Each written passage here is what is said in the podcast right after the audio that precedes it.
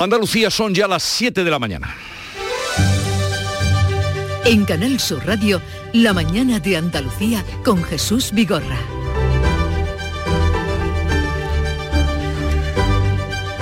Buenos días, queridos oyentes. Es lunes 21 de febrero y esto es lo último. La Casa Blanca ha confirmado esta madrugada que Joe Biden ha aceptado la propuesta francesa de mantener una cumbre con su homólogo ruso Vladimir Putin siempre que éste no invada Ucrania tiempo de espera. Aceptan los dos, Putin y Biden. Es un nuevo intento de rebajar la máxima tensión que se vive en la zona y que según el primer ministro británico Boris Johnson puede tener este alcance. La evidencia sugiere que Rusia está planeando la mayor guerra en Europa desde 1945. Incluso hay indicios de que ya ha comenzado. Hay que hacer entender el coste en vidas que acarrearía no solo para los ucranianos, sino también para los rusos. Los rebeldes separatistas han denunciado esta noche la muerte de dos civiles en un bombardeo de las fuerzas de Ucrania en la región de Donbass y 66 violaciones del alto el fuego. Unos que se quieren separar y otros que se dan el sí quiero. Don Benito y sus benitenses y de Villanueva de la Serena y los villanovenses se han abrazado esta noche. Claro que unos más convencidos que otros. Verán, Villanueva de la Serena con un 90% de los síes y Don Benito por los pelos ajustadísimo el resultado, se requería un mínimo de 66% de apoyo y han logrado 66,27. Sus alcaldes, los socialistas Miguel Ángel Gallardo de Villanueva y José Luis Quintana de Don Benito, están satisfechos. Nos pusimos un objetivo que no era sencillo, que era difícil. Hemos sacado un 66,2 en el caso de Don Benito y algo más del 90 en el caso de Serena.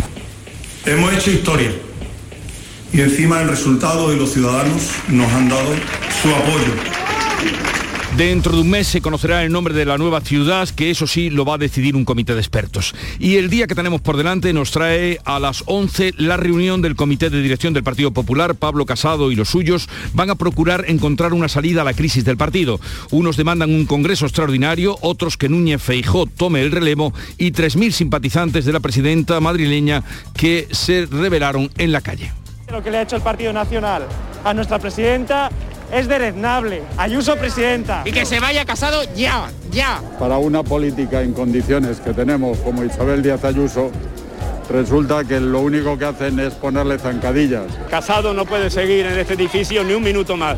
Cada minuto que esté al frente es una pérdida de votos y una pérdida de credibilidad y de pérdida para, para, España. De la concentración ayer a las puertas de la sede de Génova. Y en unas horas aterrizará en Santiago de Compostela el avión que trae a los tres supervivientes del naufragio de Terranova y a cinco cuerpos recuperados. Los otros cuatro viajarán directamente a Perú. El cadáver del marinero nubense viene también entre ellos. Es un alivio, pero mejor eso que nada. Así están las 12 familias de los 12, de los 12 desaparecidos sin nada, sin un cuerpo que enterrar. Por eso le van a pedir hoy a Pedro Sánchez que vuelva, que vuelva a Galicia y que siga la búsqueda un poco más. Ante una desgracia de tal magnitud, han declarado el lunes en homenaje a las víctimas, luto nacional. El homenaje a las víctimas es buscarlas, es intentar recuperar sus cuerpos. Eso es un homenaje y eso es lo que pedimos las familias. Por lo demás, el día viene seco y soleado, con máximas en ascenso y vientos variables flojos y levante fuerte en el estrecho. Pero vamos a conocer con detalle cómo amanece en cada una de las provincias de Andalucía, cómo viene por Cádiz, salud votaron. 12 grados tenemos a esta hora en los termómetros, llegaremos a los 19 y el cielo está despejado. Fermín Soto en el campo de Gibraltar. Bueno, pues aquí tenemos intervalos de nubes bajas, brumas, viento de levante fuerte, temperatura 11 grados máxima prevista para hoy de 18. Y por Jerez, Pablo Cosano. Alguna nube en el cielo, 10 grados en el termómetro y ojo, 24 previstas en Arcos y Jerez. ¿Qué día tendremos en Huelva, Sonia Vela? Cielos prácticamente despejados también suben las máximas. Llegaremos a 24 grados a esta hora, 9 en la capital. En Córdoba, José Antonio Luque. Pues 1 bajo cero en Espiel, eh, 6 eh, con 8 en la capital en este momento y hoy la máxima prevista es de 23 grados. No está mal. En Sevilla, Pilar González. En Sevilla, cielo despejado, la máxima prevista es de 24 grados y ahora tenemos 9 en la capital. ¿Cómo amanece en Málaga, María Ibáñez? Pues también con los cielos prácticamente despejados tenemos 13 grados de temperatura en la capital, alcanzaremos los 20 20. Y por Jaén, Beatriz Mateas. Bueno, pues aquí tenemos a esta hora 9 grados, llegaremos a 20 a esta hora cielos despejados. ¿Qué día tendremos en Granada, Laura Neto? Ahora mismo nubes y claros 4 grados, pero llegaremos a los 23. ¿Y en Almería, María Jesús Recio? Algo de bruma en zonas litorales, 10 grados, la máxima alcanzará los 19.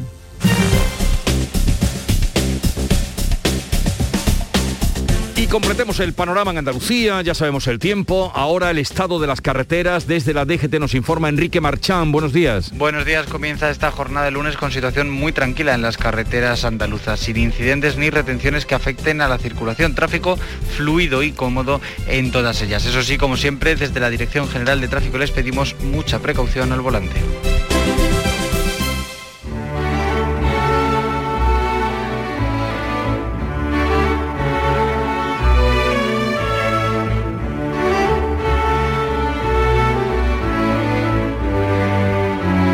Seguimos atentos a la crisis del PP en Madrid, entre Casado y Ayuso, entre lo que dice uno y lo que responde su contraria. El tempranillo pide pruebas, pruebas que avalen sus argumentos y no papeles que se lleva el viento. Tempranillo de los papeles de Ayuso y Casado. Las bocas ya no son bocas, son dos encendidos frentes que se disparan sin tregua y buscando solo muerte. Pronto la muerte del otro para que nunca despierte. Sabemos qué dice aquella, sabemos qué dice este, y alrededor de los dos, los coros echando pestes, casi como dos letrinas peleándose con heces. Hoy se buscan a degüello dos que ayer decían quererse. El dinero y el poder, ya saben, es lo que tienen. Pero lo que no me explico, ni se explica mucha gente, es por qué, si tienen pruebas y han dado el paso, se vuelven. Menos palabras perdidas y más pruebas con papeles. Antonio García Barbeito, que volverá con los romances perversos a eso de las 10, hoy dedicados a los dos bandos, que parece eh, pues una constante en la literatura y en la vida real.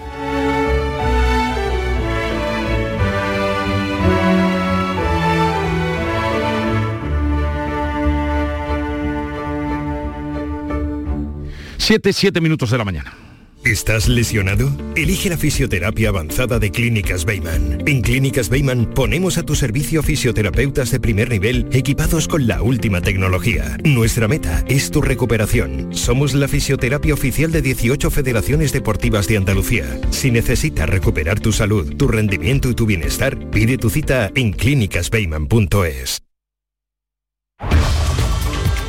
La mañana de Andalucía con Jesús Vigorra. Noticias. Vamos a contarles la actualidad de este día que pasa por cómo Pablo Casado ha convocado este lunes a su comité de dirección del partido para tratar de buscar una salida a la profunda crisis interna que se vive en el PP. Carmen Rodríguez Garzón. Sí, existe mucha expectación, Jesús, sobre los pasos que pueda anunciar el líder de los populares. Reúne Casado a su núcleo duro, a su equipo de confianza, cuando aumentan las voces que piden la salida del número 2, Teodoro García Eje, la convocatoria de un congreso extraordinario para llevar a cabo una renovación de la dirección nacional. El presidente de Murcia, Fernando López Miras, ha defendido este domingo el liderazgo de Casado y también el trabajo realizado por García Eje, al tiempo que ha pedido solucionar lo antes posible la situación que vive el Es cierto que lo que está pasando estos tres días no nos gusta a nadie y perjudica al Partido Popular en general y por tanto a España y a los españoles. Y lo que tenemos que hacer lo antes posible es solucionar todos los problemas y centrarnos en lo que nos demandan los españoles. Y los españoles nos demandan que nos preocupemos de sus problemas desde Andalucía, el consejero de la presidencia, Elías Bendodo, que dijo el viernes que no reconocía a su partido, lanzaba este fin de semana un mensaje más optimista, asegurando que el Partido Popular saldrá más reforzado de esta crisis. De esta situación que estamos viviendo, estoy convencido que vamos a salir como un Partido Popular más fuerte, más unido, más conectado con la sociedad. Somos el Partido Popular. El Partido Popular es como un junco nos podemos doblar, pero nunca, nunca nos vamos a romper. Miles de personas se concentraban este domingo, unas 3.000 según la delegación del Gobierno, ante la sede nacional del Partido Popular en la calle Génova para pedir la dimisión de Casado y defender a Isabel Díaz Ayuso. ¡Casado, dimisión! ¡Casado, dimisión! ¡Casado, no! Y desde el peso de su líder en Madrid, Juan Lobato, ha asegurado que van a fiscalizar todo lo ocurrido en el seno del gobierno de Díaz Ayuso. van a ampliar esta semana los socialistas la denuncia que presentaron el pasado viernes con los nuevos datos del comunicado en el que Ayuso reconocía cuatro contratos de su hermano. Confía Lobato en que el PP no bloqueó hoy lunes la petición de una comisión de investigación planteada por su grupo en la Asamblea de Madrid. Y hoy quiero deciros que el Partido Socialista con seriedad y con responsabilidad va a hacer su trabajo. Y su trabajo consiste en dos cuestiones. Fiscalizar hasta el último milímetro esto que ha vuelto a pasar en la Comunidad de Madrid y poner encima de la mesa un proyecto de región honrado, justo, que piense en la mayoría de esta región.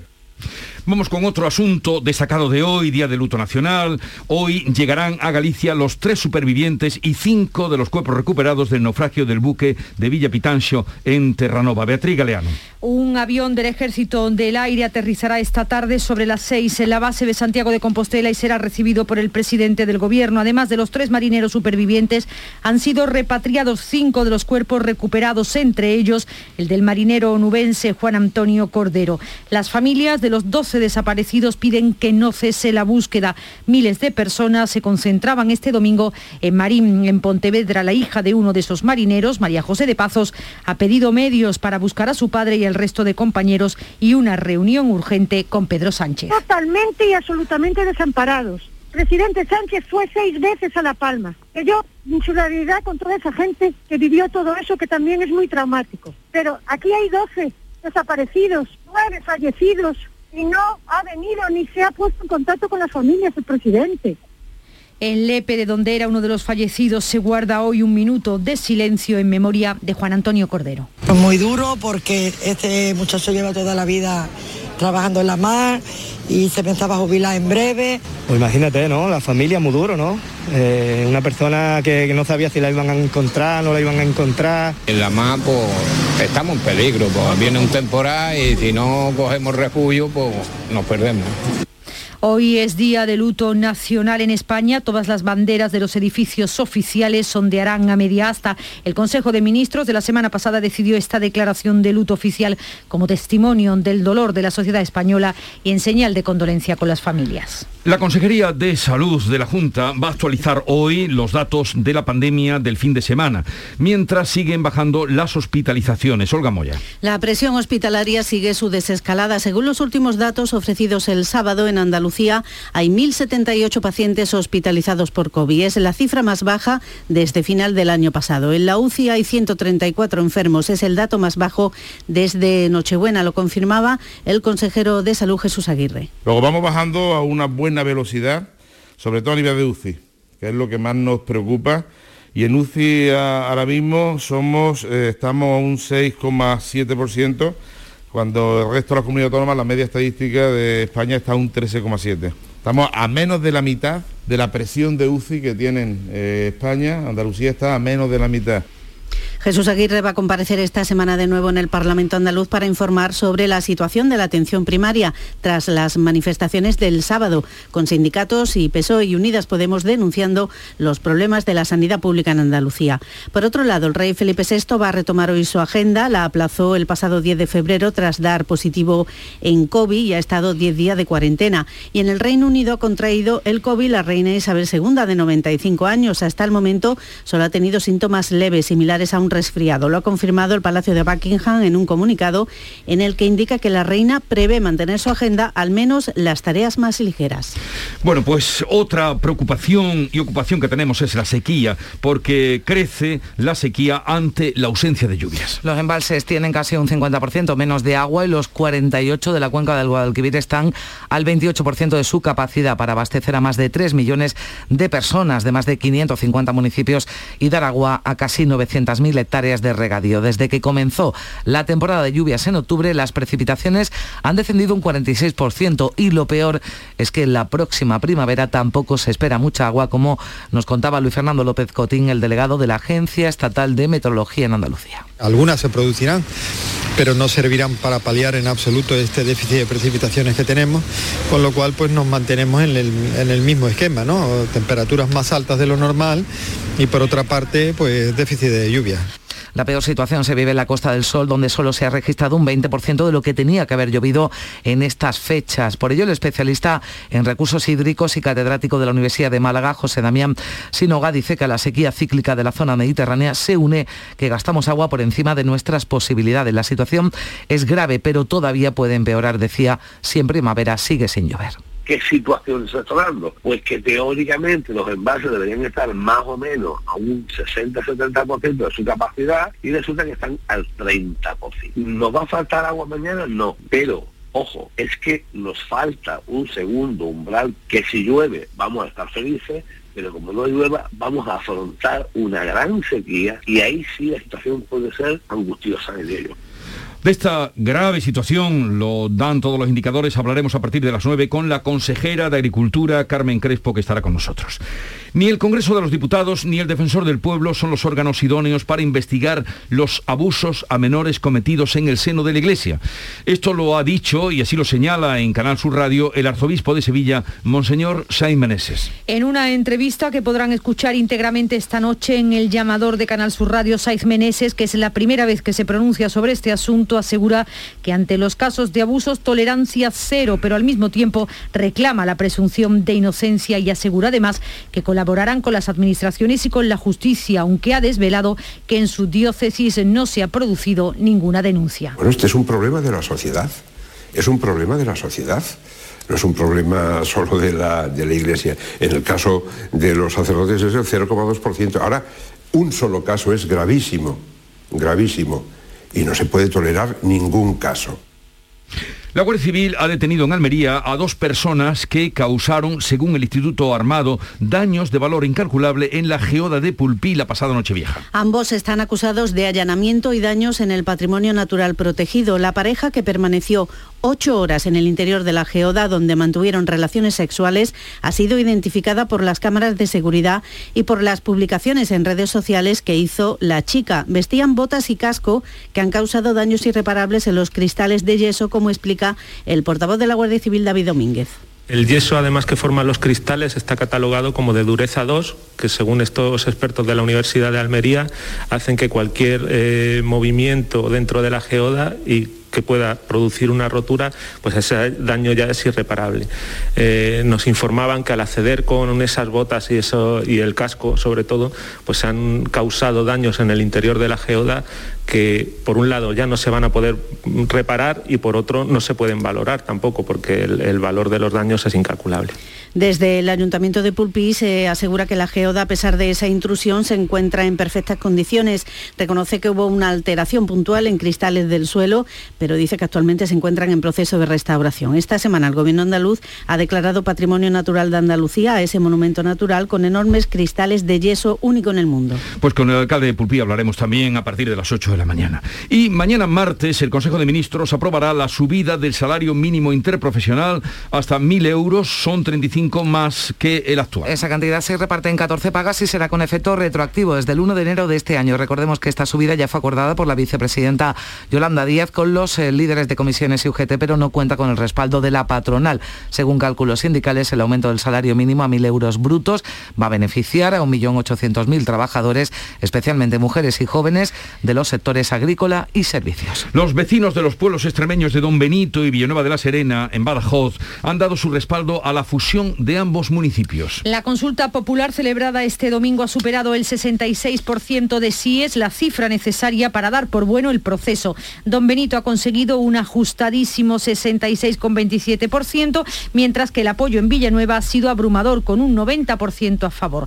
Después de un problema informático que ha retrasado el recuento, los alcaldes, los socialistas Miguel Ángel Gallardo de Villanueva y José Luis Quintana de Don Benito han expresado su satisfacción. Nos pusimos objetivo que no era sencillo, que era difícil. Hemos sacado un 66,2 en el caso de Don Benito y algo más del 90 en el caso de Democracia. Hemos hecho historia y encima el resultado de los ciudadanos nos han dado su apoyo. Joe Biden y Vladimir Putin se volverán a reunir en una cumbre sobre la seguridad en Europa que ha propuesto celebrar el presidente de Francia, Manuel Macron, y que ambos han aceptado. Sí, el Eliseo ha indicado en un comunicado esta noche que Macron ha hablado con los dos en las últimas horas, que han concretado que este jueves Anthony Blinken, el secretario de Estado estadounidense, y el ministro ruso de Exteriores preparen el contenido del encuentro. Eso sí, la Casa Blanca pone como condición que Rusia no invada Ucrania. Son las 7.20 minutos de la mañana. Enseguida estamos con la revista de prensa de Paco Rellero. La actualidad y las novedades en salud siguen estando en Canal Sur Radio, en Por Tu Salud. Las noticias sobre investigación médica, prevención, terapias, las personalidades destacadas de la medicina en Andalucía. Por Tu Salud, desde las 6 de la tarde con Enrique Jesús Moreno. Quédate en Canal Sur Radio, la radio de Andalucía.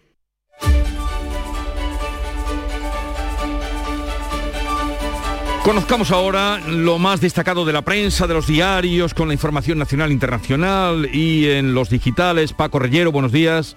Buenos días Jesús, 720. El asunto principal del día es la continuidad de Pablo Casado como presidente del PP. ABC lo lleva a su portada a toda plana, cruzando el todavía líder del PP un paso de peatones para reclamarle la que considera ABC una dimisión obligada. Casado resalta el diario de Pocento, pide tiempo hasta julio, pero los varones quieren que renuncie ya. El líder popular consultó ayer a los presidentes regionales quienes le transmitieron que la salida a la guerra civil que vive el partido pasa por su propia salida y un Congreso extraordinario, urgente. El editorial de ABC subraya que la marca electoral es la que irreversiblemente seguirá inutilizada mientras Casado continúe en ella. Apunta también ABC que Almeida quiere dejar de ser portavoz nacional del PP para centrarse solo en el Ayuntamiento de Madrid. En el diario.es, Casado busca una salida a la guerra interna entre las presiones de los varones y la calle y anotan que las mascarillas del hermano de Ayuso eran de un modelo más barato de las que fijaba, exigía el propio contrato. El español abre su edición subrayando que Casado mantiene su opinión respecto al caso Ayuso, pero lo deja en manos de la justicia. También anota el español que Feijó lidera la ofensiva de los varones, pero Casado resiste y cierra filas con Egea. Y según donde lo leas, claro, Jesús, porque el mundo dice que los varones son los que piden un paso adelante a Feijó y además forzar ya ese congreso del que está hablando toda la prensa. En el país aportan un interesante análisis de Juan José Mateo, el pulso casado Ayuso, una guerra civil llena de contradicciones, medias verdades y dudas del supuesto intento de espiar a la presidenta regional, a la implicación de Moncloa y hasta la dimisión de Carromero, los dos líderes del PP discrepan en todo. Bueno, y además, además, como nos gusta decir, no hay lunes sin encuesta y hoy tenemos varias, ¿no, Paco? En este caso dos, nos centramos en dos, una antes y otra en la semana turbulenta, una eh, hecha en la semana turbulenta y otra un poco antes. El sondeo del mundo concluye que Pablo Casado hunde al PP y dispara a Vox al borde del sorpaso, cede el liderazgo al PSOE tras perder 4,2 puntos y 19 escaños el día del estallido del conflicto. Es importante este matiz, es cuando se hace la encuesta, un tercio de sus votantes se va a Bascal y perderá otro 25% si no da una solución a la crisis. Los escaños que ofrece esa encuesta son PSOE 108, PP 94, Vox 74, UP24 y Ciudadanos 3. Por otra parte, el diario.es ofrece una encuesta de simple lógica que lleva este titular. El PSOE se distancia del PP con 5 puntos de margen justo antes de la crisis entre Casado y Ayuso. Es decir, que esta encuesta no recogería los últimos acontecimientos. Sí concluye el estudio del diario que los populares llegan a su guerra interna tras haber caído cuatro puntos en un mes que aprovecha Vox. Los socialistas suben y Unidas Podemos se recupera. Yolanda Díaz se mantiene como la política eh, más valorada en escala estatal. Y en la viñeta de Idígoras y Pachi vemos a Pablo Casado en una rueda de prensa diciendo poco me parece a mí lo que cobró el hermano de Ayuso. Y un periodista le dice a otro, susurrando, pues sí que está reculando, sí. Bueno, ya ven ustedes eh, que todo gira en torno al conflicto que se vive en la dirección del Partido Popular y hay también una gran cantidad de opinión y análisis al respecto de esta ruptura Casado-Ayuso. El editorial de La Razón considera que la precipitación solo agravará el error y que no es un plebiscito la manifestación de ayer en Génova, por muy abultada que fuera, Ignacio Camacho, si queda algo de inteligencia orgánica en el PP, se buscará en el fondo de armario una figura de respeto para salir del caos, apunta en su columna de ABC Camacho que solo Feijó reúne actualmente las condiciones apropiadas, pero es hora de que se sepa si tiene ganas o no. En caso contrario, primarias y a ver qué pasa porque no es seguro que Ayuso, la preferida de la calle, cuente con el mismo respaldo entre militancia orgánica. Peláez escribe que rodear el Congreso o la sede de un partido tiene un punto de acoso físico intolerable. Sobre este asunto leemos en el español que los organizadores de la protesta en Génova amenazan con seguir a Casado hasta que dimita y el director de ese diario, Pedro J. Ramírez, rechaza el linchamiento político y mediático contra Casado. La pelea del PP baja a la calle en Madrid, es el editorial del país sobre este asunto, Jesús, en el que se reclama que ha llegado la hora de que los que piden un Congreso extraordinario lo digan, pero claro, que lo digan en público. Y vamos a hacer ahora también una mirada, echar una mirada a la crisis de Ucrania, porque sigue ahí, Gran Bretaña y Estados Unidos consideran inminente la invasión rusa. ¿Qué dice la prensa? Sí, lo anotan en toda la prensa. El presidente Joe Biden, el presidente estadounidense, pide a su gobierno que se prepare para ese desafío militar. Destacado reportaje de Javier Espinosa eh, para El Mundo, que lo anota en portada.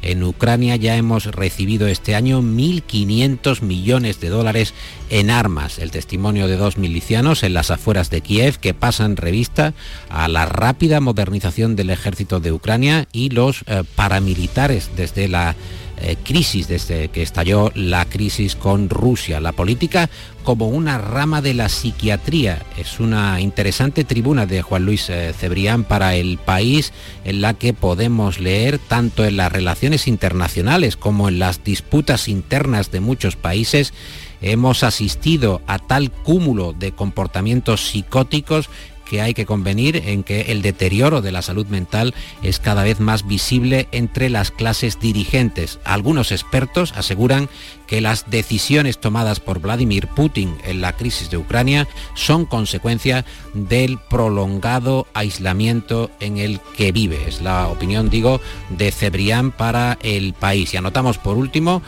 la apertura de Infolibre, el digital Infolibre, que destaca que la banca Credit Suisse mantuvo cuentas abiertas de criminales, dictadores y traficantes. Y vamos ahora con Nuria Gaciño. Buenos días. Muy buenos días.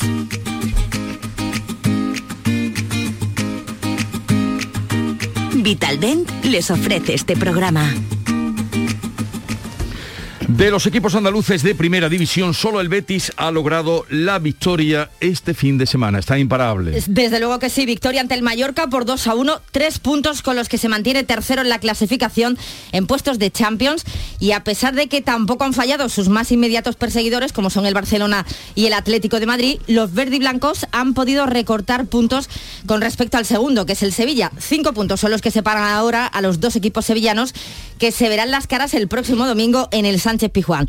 Para el derby, el Betis pierde a Juanmi, tiene que cumplir ciclo de amonestaciones, al igual que Ocampos en el Sevilla. Esta no es la única consecuencia negativa que se trae el Sevilla de Cornellá, además del empate a uno ante el Español, que de poco le sirve, ya que de nuevo se aleja, seis puntos del líder se pone ahora. Cundé fue expulsado, por lo que no estará ante el Betis y puede que tampoco Marcial, que terminó lesionado. Doble duelo andaluz que vamos a tener la próxima jornada, y es que el día de Andalucía, los Cármenes se enfrentan el Granada y el Cádiz, duelo por la permanencia. Los granadinistas se han complicado la vida al perder con el Villarreal por 1 a 4 y el Cádiz por su parte pues eh, está a cuatro puntos de la salvación después de ese empate a uno con el Getafe.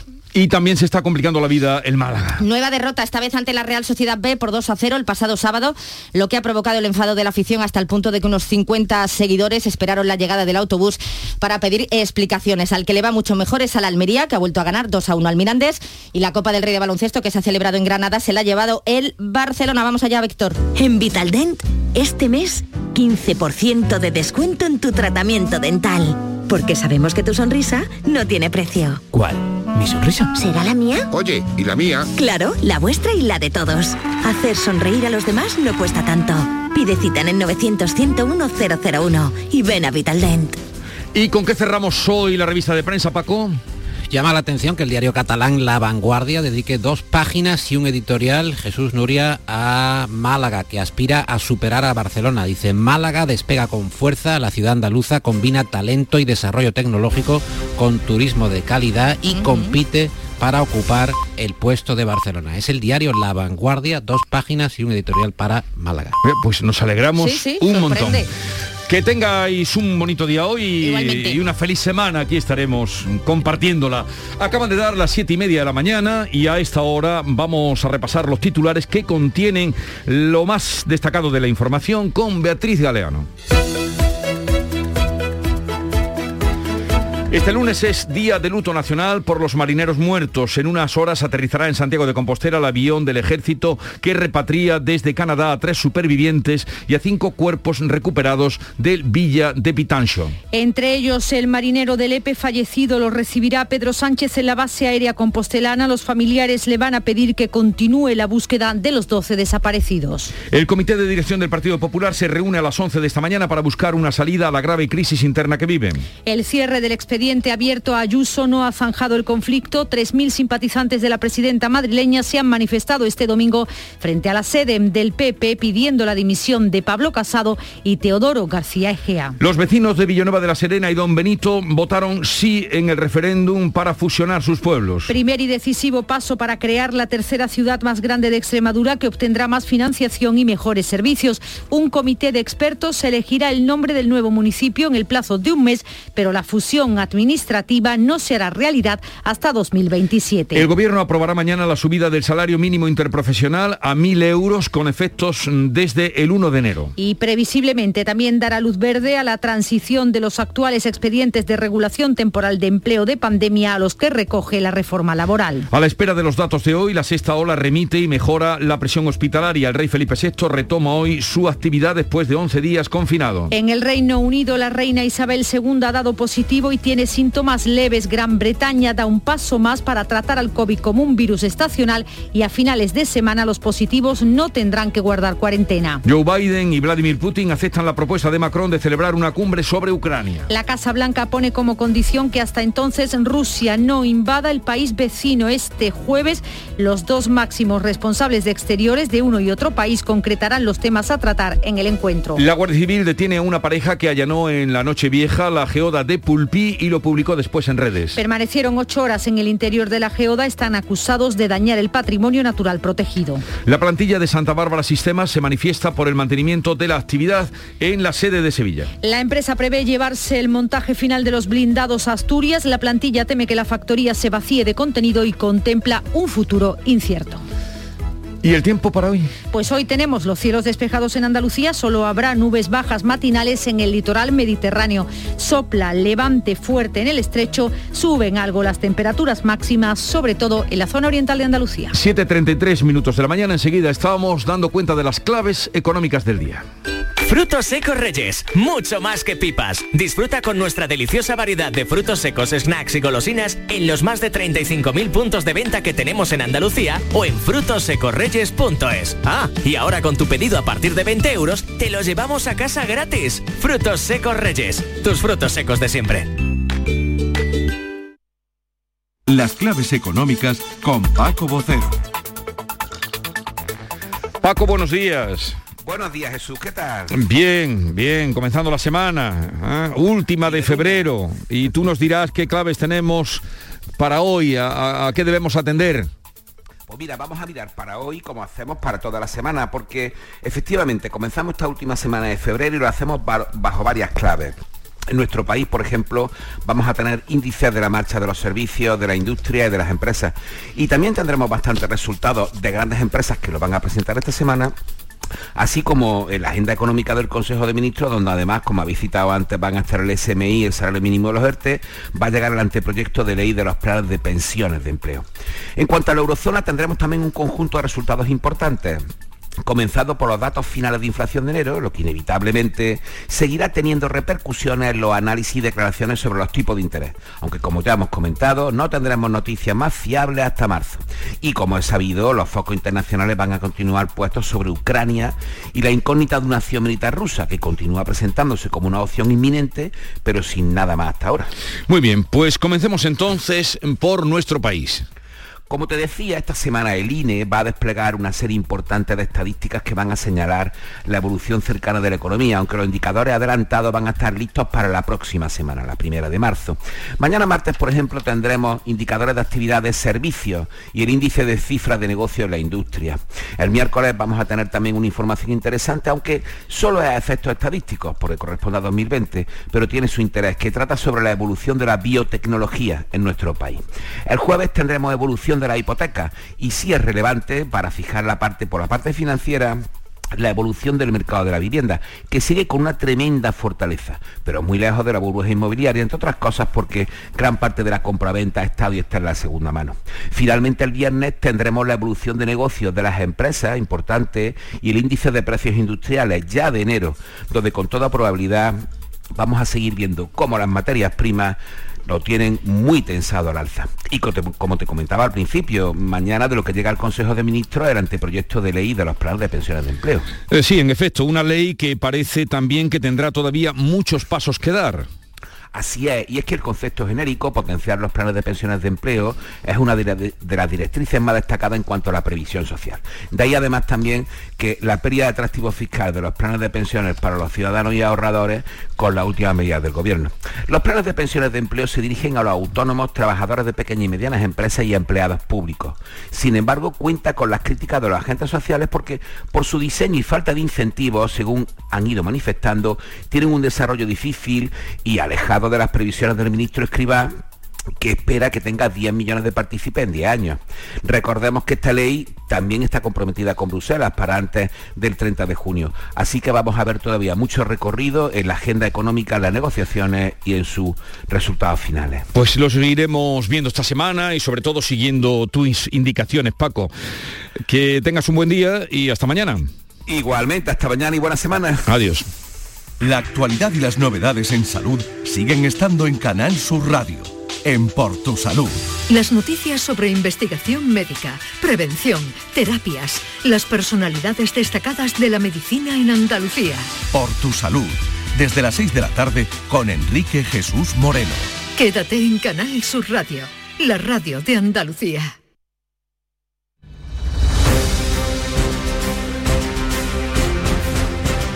Vamos a completar el panorama informativo de este lunes 21 de febrero con otras noticias de Andalucía.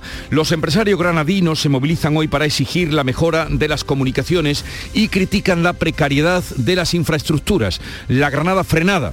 Ese es el lema de la protesta de hoy. Laura Nieto afirman que estos déficits lastran el desarrollo económico de Granada. Los empresarios subrayan la falta de una estrategia de desarrollo provincial, así como de un posicionamiento internacional eficaz y la debilidad de la marca Granada. También han puesto de relieve las dudas sobre el reparto de fondos europeos. Joaquín Rubio es director gerente de la Cámara de Comercio. Llevamos trabajando mucho tiempo de mano de, de las administraciones intentando exponer la preocupación que tenemos por la desconexión que tiene Granada en los últimos tiempos nos consta que, están trabajando, pero vemos que no avanzamos y por eso hemos decidido hacer este encuentro reivindicativo empresarial, exclusivamente empresarial, el alcalde de Granada ha mostrado su apoyo a esta protesta. El comité de empresa de Navantia será recibido esta mañana en el Congreso de los Diputados por Unidas Podemos. Eh, es el diputado Juan Antonio Delegado, Delgado el que los va a recibir. Salud, votaron. Sí, el objetivo es trazar un plan interministerial que permita abordar soluciones a la falta de carga de trabajo en los astilleros, un compromiso que adquirió este diputado con los trabajadores en su última visita a la factoría de Puerto Real el pasado mes de enero para eh, ayudarlos a elevar sus demandas al Congreso. Juan Antonio Delgado. dar el máxima prioridad porque hablar de industria en la provincia de Cádiz es hablar de futuro, es hablar de puestos de trabajo y, aportar a la provincia pues lo, más importante, ¿no? que, es, que es como digo, pues son puestos de trabajo y, y, futuro. Algo que sigue reivindicando el comité, carga de trabajo y también un cambio de estrategia industrial en el astillero y lo van a contar todo después de esa reunión en el Congreso. En la línea comienza hoy la búsqueda de restos de represaliados de la guerra civil en el cementerio de San José. En esta localidad gaditana se estima que unas 300 personas fueron asesinadas entre 1936 y el 39. Fermín Soto. La pandemia obligaba a parar el proceso que este lunes se retoma con las primeras catas en el cementerio. Tras los primeros sondeos se estima que pueden haber varias fosas comunes. Muchos represaliados pueden estar en el patio sur, pero encontrarlos va a ser prácticamente imposible por las crujías que se construyeron con posterioridad. Felipe López es miembro del Foro por la Memoria Histórica del Campo de Gibraltar se supone que en la línea hay unos 300 desaparecidos, ¿no? Entonces aquí tenemos, por desgracia diremos, tenemos el patio sur de, aquí de nuestro cementerio que es donde existe una de las fosas donde más más víctimas hay enterradas, lo que ocurre es que esas no se pueden abrir porque construyeron encima de esa fosa, construyeron una nueva crujía el Ayuntamiento de Vera presenta hoy lunes una herramienta digital contra los ocupas. Se llama Alerta Ocupa y marca el inicio oficial de una campaña de difusión para que sea utilizada por los vecinos. Almería, María Jesús Recio. El Ayuntamiento de Vera se ha implicado de lleno en la utilización de esta aplicación y ha elegido una empresa especializada en casos de acoso, bullying y violencia de género. Es una herramienta contra los casos de ocupación ilegal de viviendas que a través del escaneo de un código QR permite a un vecino alertar de un caso de ocupación y aportar todo tipo de datos, audios, fotos o vídeos de forma anónima. La Administración se pone entonces en marcha para minimizar el impacto y llevar un control. Esperan implicar a los vecinos en esta campaña de difusión que lanzan hoy. La presentación en el Cine Teatro a partir de las once y media va a ser retransmitida en directo en redes sociales. En Jerez y en plena celebración, um, arranque del Festival de Jerez, ha fallecido Faustino Rodríguez, propietario del conocido Bar Juanito. Era Premio Nacional de Tapas por sus míticas alcachofas y una figura esencial en el centro de la ciudad, ya digo, y se le echará mucho de menos en este tiempo de, festival por la proximidad que tenía con el teatro y por cómo allí eh, se concentraban después muchos artistas. Pablo Cosano. Pues sí, la hostelería jerezana está de luto por la muerte a los 75 años de Faustino Rodríguez, el gerente del Bar Juanito, lo heredó de su padre, es uno de los establecimientos señeros del centro, gracias, entre otras cosas, a la personalidad, como tú dices, de su propietario, siempre atento a la clientela, con la que mostraba un trato más que cercano. La tapa de alcachofa alcachofas del Juanito fue premio nacional en el 92 y convirtió a esta verdura en categoría de símbolo del bar. Su bandera, además de la alcachofa, era la propia ciudad de Jerez, de la que vendía sus atractivos eh, en foros turísticos internacionales en los que era un imprescindible. Esa dedicación y pasión por su pueblo le valió a convertirse en el primer hostelero en ser nombrado hijo predilecto de Jerez. Se van para siempre y tú las habrás escuchado más de una vez sus sonoras carcajadas tras la barra, departiendo bromas con los parroquianos. Se le va a echar muchísimo de menos. Cómo no. Eh, nuestro sentido pésame para la familia, que continuará adelante seguro y, nuestro agradecimiento. Seguro. Y nuestro agradecimiento, Pablo, eh, por, por, los buenos ratos que nos ha propiciado pues siempre. Mm. Un abrazo a la familia.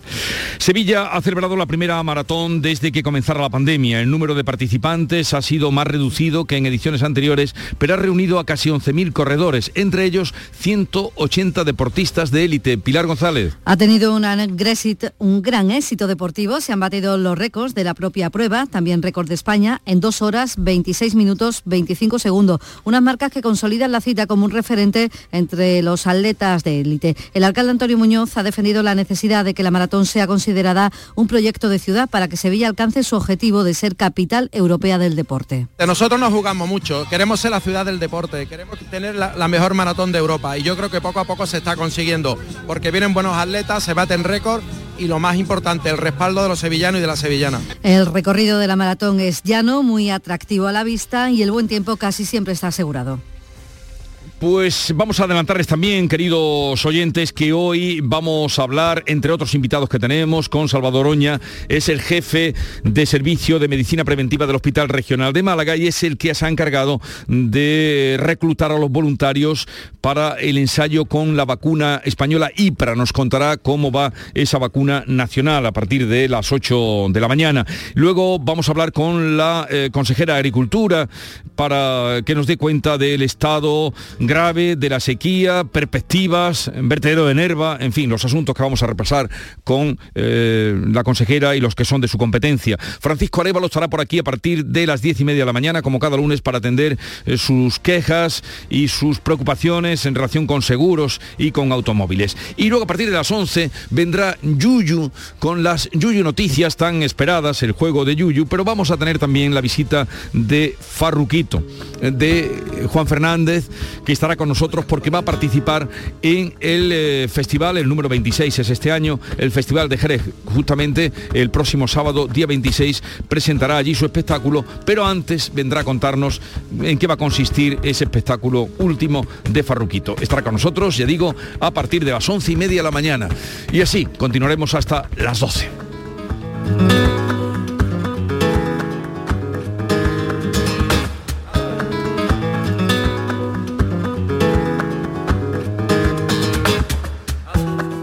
Llegamos ahora a las 7.45 minutos de la mañana, 8 menos cuarto, tiempo para la información local. Así es que atentos. En la mañana de Andalucía de Canal Sur Radio, las noticias de Sevilla. Con Pilar González.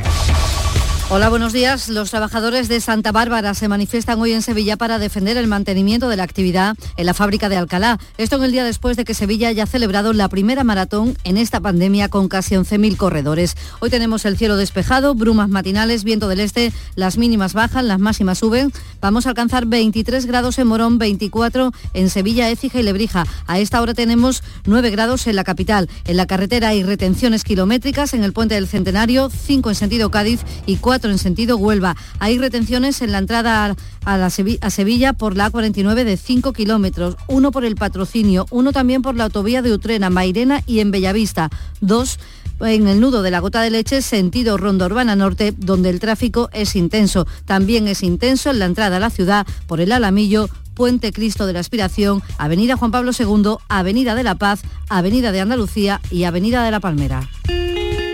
La confianza de miles de personas ha convertido a Kia en la marca de coches más elegida en 2021. Aprovecha que vuelven los 10 días Kia, del 10 al 21 de febrero, y descubre tú mismo por qué. Datos MSI para canal particular en 2021. Solo en la red Kia de Sevilla. Kia. Movement that inspires. Estrés, reuniones, planificaciones. Respira. Si eres autónomo, en Caja Rural del Sur te ofrecemos la tranquilidad que necesitas. Cuéntanos tu caso y nos encargaremos de todo. Te esperamos en nuestras oficinas. Caja Rural del Sur. Formamos parte de ti. En Canal Sur Radio, las noticias de Sevilla. Salud actualiza esta mañana los datos de la pandemia tras una semana en la que hemos tenido más de 2.100 contagios, 34 fallecidos y una tasa de 367 casos, bastante por debajo de la media andaluza. En esta situación se ha celebrado la Maratón de Sevilla, la primera desde que comenzara la pandemia y que ha reunido a casi 11.000 corredores. Ha sido de gran éxito deportivo, se han batido los récords de la propia prueba, el récord de España, unas marcas que consolidan esta cita como referente entre los atletas de élite participado 180. El alcalde Antonio Muñoz felicita a los sevillanos y defiende la necesidad de seguir apostando por esta prueba deportiva para que Sevilla siga adelante con su proyecto de ser capital europea del deporte. De nosotros nos jugamos mucho, queremos ser la ciudad del deporte, queremos tener la, la mejor maratón de Europa y yo creo que poco a poco se está consiguiendo porque vienen buenos atletas, se baten récord y lo más importante, el respaldo de los sevillanos y de la sevillana. Vamos a seguir creciendo, yo creo que para el año que viene vamos a intentar ser más ambiciosos y que Sevilla suene más aún si cabe porque tenga la mejor maratón de Europa. Los otros grandes protagonistas de la maratón son sin duda los corredores populares, casi 11.000. Tras un año en blanco han vuelto a esta maratón de Sevilla con ganas, con mucho ambiente y pasando por primera vez por la glorieta de nuestro querido corredor popular, compañero Bernardo Castro, que está junto a la Plaza de España. Chao, chao. Grande organización. Vamos de categoría, de categoría. Es una maravilla correr por el Sevilla, un día espléndido, a acabarla ya está. Espléndido, día bueno y con buenos amigos. que lo importante. Con lento de, de. La maratón no ha cubierto las expectativas del sector hostelero. En este balance del fin de semana, el presidente de la patronal, Antonio Luque, ha lamentado que esta presencia masiva de visitantes no se haya visto reflejada en los bares y en los restaurantes. Ahora el sector mira ya la primavera. Son meses de abril, mayo y junio. Pensamos que vamos a estar eh, llenos. Eh, viene una Semana Santa, una Feria de Abril, una temporada de toros y esperemos que, que esto pase ya al pasado, que esta pesadilla la olvidemos lo antes posible también lo espera el presidente de los comerciantes de Sevilla, Tomás González. Espera que la temporada de primavera compense la caída de ventas que ha habido durante el invierno, incluido las rebajas. Sí, tenemos puesta esperanza en la campaña de primavera, que son las dos fiestas principales de la ciudad y, que no, pues eh, se consume mucho más y bueno, habrá que agarrarse a esa, a esa esperanza de lo que es la campaña de primavera para ver si de una vez por todas entramos en una cierta normalidad. Y en la crónica laboral, sin duda, la cita es la de los trabajadores de Santa Bárbara que se van a manifestar esta mañana en la capital ante la antigua fábrica de artillería en la avenida Eduardo Dato. Mantienen la protesta pese a que la empresa ha readmitido a los 21 empleados despedidos. A partir de las 10 y media de la mañana van a marchar desde allí hasta la subdelegación del Gobierno en la Plaza de España. La empresa ha dicho que el centro de Alcalá quedará para el mantenimiento de vehículos militares, pero el presidente del comité de empresa, Carlos III, teme que la planta termine cerrando pese a que actualmente tiene carga de trabajo para 15 años. El problema de fondo que, que subyace en todo esto es que el traslado de la producción de, de Sevilla a Trubia, la empresa sigue, sigue en su línea de, continuar con ese traslado. ¿no? Entonces, eh, en ese sentido nada ha cambiado y nos tememos que eso acabe pues, en unas medidas más drásticas para la plantilla o incluso en el cierre de la fábrica. La empresa en principio mantendría la de Alcalá para mantenimiento de vehículos, pero la producción se la lleva a Asturias. 7 de la mañana y 50 minutos. Si buscas un vehículo de ocasión, ven a la red de concesionarios oficiales de Grupo Sirsa y elige el tuyo. Renault, Dacia, Mazda, Volvo y Suzuki son nuestras marcas en Sevilla. Además, este mes por la compra de un vehículo de ocasión te regalamos el seguro. Grupo Sirsa, nos movemos contigo. Marpedental, centro de odontología avanzada dirigido por el doctor Miguel Marrufo, clínica de referencia en Sevilla desde hace más de 10 años gracias a su tecnología, calidad y grupo humano. Recuerda que un día sin sonreír es un día perdido. Marpedental, donde tú eres la prioridad. Más info en marpedental.com. Este miércoles 23 de febrero os esperamos en el Auditorio Nissan Cartuja de Sevilla a las 7 de la tarde para disfrutar del show del comandante Lara en vivo y en directo. Si quieres asistir, recoge tu invitación en el propio auditorio en la calle Albert Einstein sin número, en la isla de la Cartuja, de 9 de la mañana a 2 y media de la tarde y de 4 a 6. Y recuerda, las localidades están numeradas y solo se entregan dos por persona. Date prisa, aligérate, que son gratuitas. Disfruta en directo del show del comandante Lara, con la colaboración del auditorio Nissan Cartuja. Las noticias de Sevilla. Canal Sur Radio. El arzobispo de Sevilla, Monseñor Saiz Meneses, se ha pronunciado por primera vez sobre los abusos sexuales en la Iglesia y lo ha hecho aquí en una entrevista que podrán escuchar íntegramente esta noche en el llamador de Canal Sur Radio. Saiz Meneses asegura que ante los casos de abuso, tolerancia cero, pero también reclama presunción de inocencia. Asegura también que colaborarán con las administraciones y con la justicia, aunque ha desvelado que en su diócesis no se ha producido ninguna denuncia. Los obispos aquí en España estamos muy en sintonía con el Papa Francisco y con la tolerancia cero y con que el peso de la ley y de la justicia caiga sobre, sobre los culpables, sobre todos los culpables también. ¿eh? A la vez hay que salvar siempre la presunción de inocencia y hay que investigar las cosas. En cuanto a la Semana Santa, señala que una posible solución a la masificación de los cortejos de nazarenos puede ser la rotación de los hermanos, que hubiera turnos por años. No se puede pecar ni por exceso ni por defecto, hay que encontrar el punto que ayude a vivir y entonces, bueno, pues hacer rotaciones o lo que convenga. En eso el Consejo ya ya tienen mucha experiencia y ya se organizan. Lo dicho, entrevista íntegra esta noche en el llamador de Canal Sur Radio. Y profesionales del 061 van a formar a miembros del Mandades y Cofradías de Sevilla para realizar maniobras cardiovasculares y también para que sepan usar el desfibrilador. Lo hará también con personal que trabaje en la Feria de Abril o incluso en el Plan Romero del Rocío. Se trata de conseguir que en eventos multitudinarios haya personas que sepan reaccionar y practicar unos primeros auxilios que son fundamentales para salvar la vida de quien sufre una parada, pero también para que queden pocas secuelas. Lo ha explicado en Canal Sur Radio el doctor y director del 061, José María Villadiego. Cuanto más rápida es la atención, mejores son los resultados. Entonces no solo es un papel de los sanitarios, sino de toda la población con lo que llamamos los primeros intervinientes, que son las personas que están junto al, al, paciente, al que sufre la parada cardíaca, porque en esos primeros minutos es vital esas primeras maniobras de reanimación. Hoy se inicia una nueva fase de las obras para mejorar la movilidad peatonal en el acerado entre el arco de la Marca Arena y los jardines del Valle en la capital. Para ello se va a trasladar el carril bici a la calzada dentro del proyecto de reordenación de la ronda histórica iniciado en la Resolana. Las obras, que concluirán en junio, afectarán en un primer momento al tramo comprendido entre el arco de la Macarena y la calle Madre Dolores Márquez, cuya calzada se reducirá a dos carriles durante esta obra. También les contamos que ha comenzado a aplicarse ya en el barrio del Cerro Amate el Plan Ciudad de Lipasán, una actuación integral que el Ayuntamiento tiene previsto extender a todos los distritos de, Sevilla. Limpieza, baldeo, retirada de naranja, repaso de contenedores y también reposición. Y en la agenda del día, anotar en tribunales, primera jornada del juicio con jurado popular contra un hombre de 31 años por matar a golpes a una mujer con discapacidad vivía en su casa, le tenía alquilada una vivienda. Ocurrió en 2020 en Torreblanca. A esta hora tenemos 10 grados en Coria del Río, 9 en Albaida, 7 en Pedrera, 9 grados en Sevilla.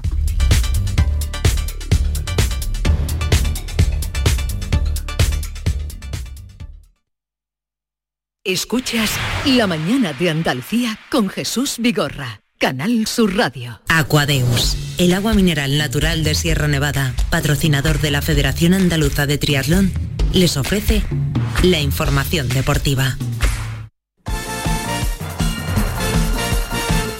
Son las 8 menos 5, vamos ya con el deporte. Nuria Gaciño, ¿qué tal? Muy buenos días. Muy buenos días. Bueno, ganó de nuevo el Betis, eh, ganó la pasada tarde. Es verdad que ofreció una peor imagen ¿no? de la que venimos eh, viendo del equipo de Pellegrini. Sí, pero en cualquier caso ganó, que es de lo que se trata, pudo sumar esos tres puntos y cómo se presenta la próxima jornada en Primera División, de lo más interesante con los dos duelos andaluces de los que vamos a poder disfrutar. El primero será el domingo en el Sánchez Pijuán a las 4 y cuarto de la tarde, derby sevillano y solo cinco puntos separan ahora al Betis del Sevilla. Todo ello gracias, como estabas comentando, a esa victoria verde y blanca ante el Mallorca por 2 a 1, tres puntos que mantienen al Betis tercero en la clasificación en puestos champions y como decíamos, a solo cinco puntos del segundo, del Sevilla.